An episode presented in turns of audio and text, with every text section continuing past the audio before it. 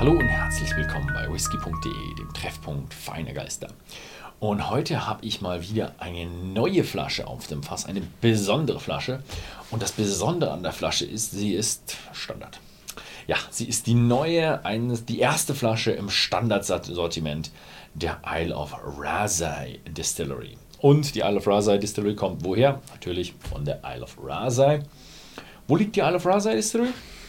Kriegt man hier hinten sehr schön erklärt aber ich kann es euch auch erklären. Und äh, man sieht, es ist an der was ist das, Westküste von Schottland, von diesen zerklüfteten Inseln, eine dieser kleinen Inseln. Ähm, ich glaube, sie zählt noch zu den inneren Hybriden. Inner Hybrids, ja. Population 161 und es ist so die, ja, die kleine Nachbarinsel von Skye. Also auf Skye kommt man ja mit dem Auto und dann kann man so eine kleine Fähre noch auf die Isle of Rasay nehmen. Schöne Geschichte. Und ich glaube, wir hatten schon von denen so ein bisschen so die Special-Abfüllungen. Und jetzt kommt die erste Standardabfüllung. Und ja, was ist in der ersten Standardabfüllung drin? Es ist eine Mischung aus getorften und ungetorften Brand. Und der wurde in drei verschiedenen Fässern gelagert. Wir haben einmal die Rye Whiskey Fässer, dann die Chincampin Oak Casks und die Bordeaux Red Wine Casks. Also Rye und Bordeaux gehe ich mal davon aus, dass ihr kennt. Ansonsten, ja, lest euch auf whisky.de ein, da sind alle erklärt. Und jetzt kommen wir zu den Chincampin-Fässern. Was ist das? Das klingt ein bisschen nach äh, asiatisch, ist aber nicht. Es ist amerikanisch. Es sind die Quercus, äh, wie hießen die? Mühlbergi. War wahrscheinlich der Wissenschaftler, hieß Mühlberg. Und ähm, es ist auch eine Eichenart. Sie gehört zur Familie Quercus. Und die ist ja ein bisschen südwestlich, vor allem westlich der die große Variante, die Quercus alba.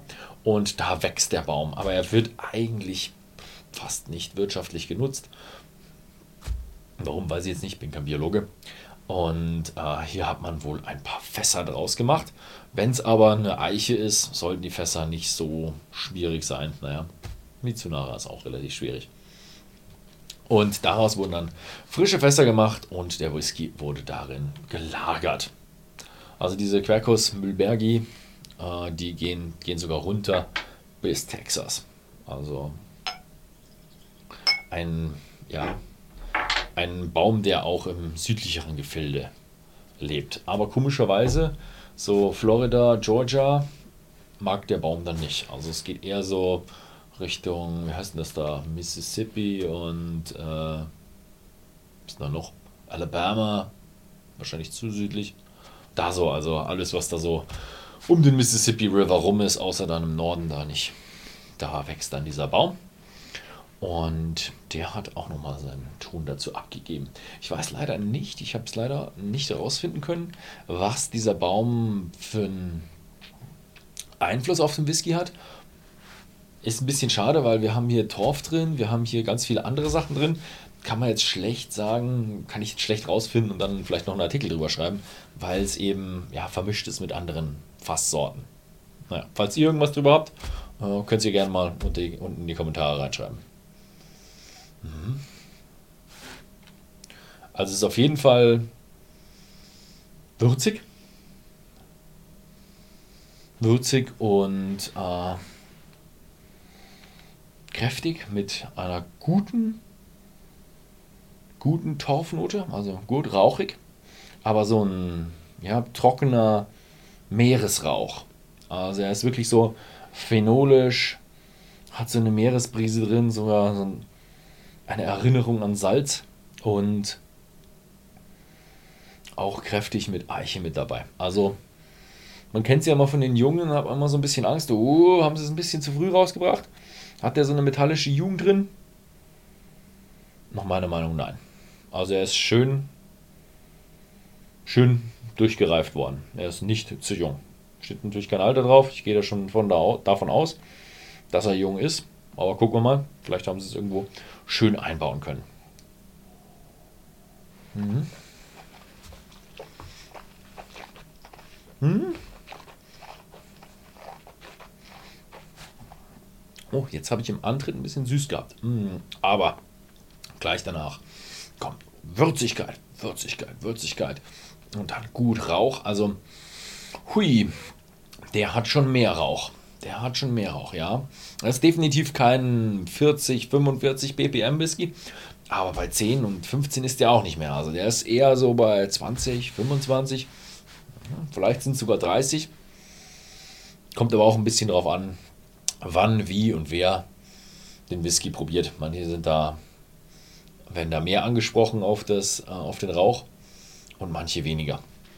Hm. Ich finde aber, er hat weniger Süße drin, als auf der Verpackung draufsteht. Also auf der Verpackung steht auch noch drauf mit, äh, dass irgendwo so Früchte drin sind und solche Geschichten, Blackcurrant und habe ich nicht so. Also für mich ist er schon ein schwererer Whisky, kräftigerer Whisky. Hätte ich jetzt eigentlich nicht erwartet. Also ich hätte den jetzt eigentlich erwartet, dass der irgendwo irgendwo mit bisschen süßeren Fässern aufgeladen wäre und dann so schon so ein Bourbon-Charakter rauskommt. Aber der hat eher so ein Stückchen einen Rye-Charakter. Also er ist weit weg von etwas, was mit Rye produziert wurde. Aber man merkt so, die Anklänge von der Würzigkeit des Ryes sind definitiv vorhanden. Mhm. Mhm.